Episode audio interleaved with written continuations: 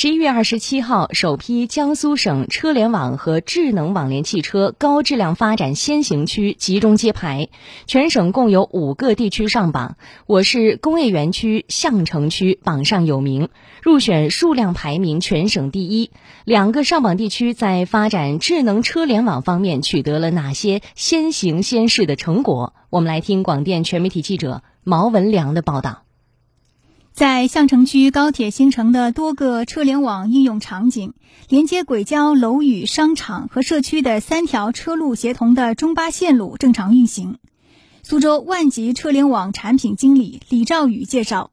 以往市民比较关注的交通效率和安全问题，都可以通过智能化的网联系统得到有效解决。将激光雷达和摄像机的这个数据进行融合。就取长补短，做到了一加一大于二，做到高精度全天候的这样的一个优点。我们现在在我们苏州高铁新城，一共有七个路口。在未来的话呢，数字孪生的这个技术，在我们呃日常的生活中，在城市应用中，它将会更加的普及和呃广泛的应用。二零一七年，相城正式将智能车联网列为重点发展企业。二零一八年，二十余家智能驾驶领域企业纷纷落户高铁新城。随着清华大学苏州汽车研究院入驻，自主研发纯车端感知的自动驾驶中巴车，在苏州高铁新城成功开展五公里开放道路测试，是苏州首个开放道路自动驾驶中巴的测试项目。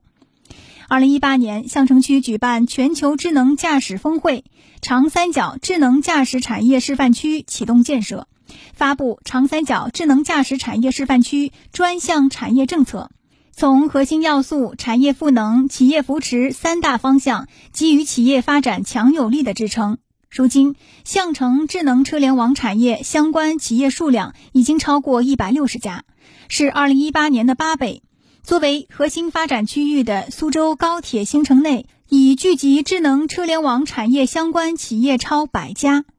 在超六十公里的智能网联汽车测试道路上，智能小巴、无人环卫、无人配送等各种各样的智能车联网应用场景，已融入了居民的日常生活，也吸引了来自全国各地的智能网联上下游关联企业纷纷加盟。入驻企业代表郭振洲，因为苏州这边有很好的呃汽车呃智能驾驶呃上下游的产业链。呃，有很好的营商环境，还有这个呃智能驾驶的这些高端人才聚集地，呃，能够很好的支撑企业的发展。在苏州工业园区海纳街、百川街等八条道路，不断有无人驾驶测试车辆缓缓驶过。整个测试区安装了十四座 5G 多模式通信基站，利用高精地图、定位基站、三维平台，对测试车辆进行厘米级定位。配置微波雷达、边缘计算等路测设备，实现路况信息和车况信息的实时互联，以满足不同企业的检测需求。苏州金龙智能网联工程师司延新：有多少秒开始有绿灯变成黄灯的，然后再变成红灯的？这样的话，它提前计算机知道了之后，它可以做一个算法的一个处理。这样的话，整个车辆运行过来平顺性是非常好的。二零一七年，园区发布推进车联网智能网联汽车产业发展行动计划。二零一九年获评江苏省首批车联网先导区。二零二零年参与国家发改委苏州五 G 车联网城市级验证与应用项目。二零二二年入围交通运输部自动驾驶和智能航运先导应用试点项目名单。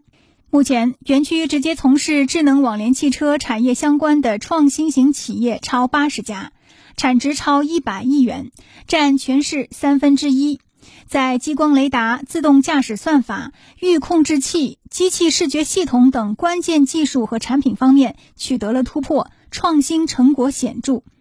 苏州工业园区经济发展委员会产业发展促进处副处长沈勇。目前，园区正全面加快车联网产业体系建设，全力打造全省领先的车联网产业示范高地，将大数据、软件、人工智能与传统汽车零部件产业充分融。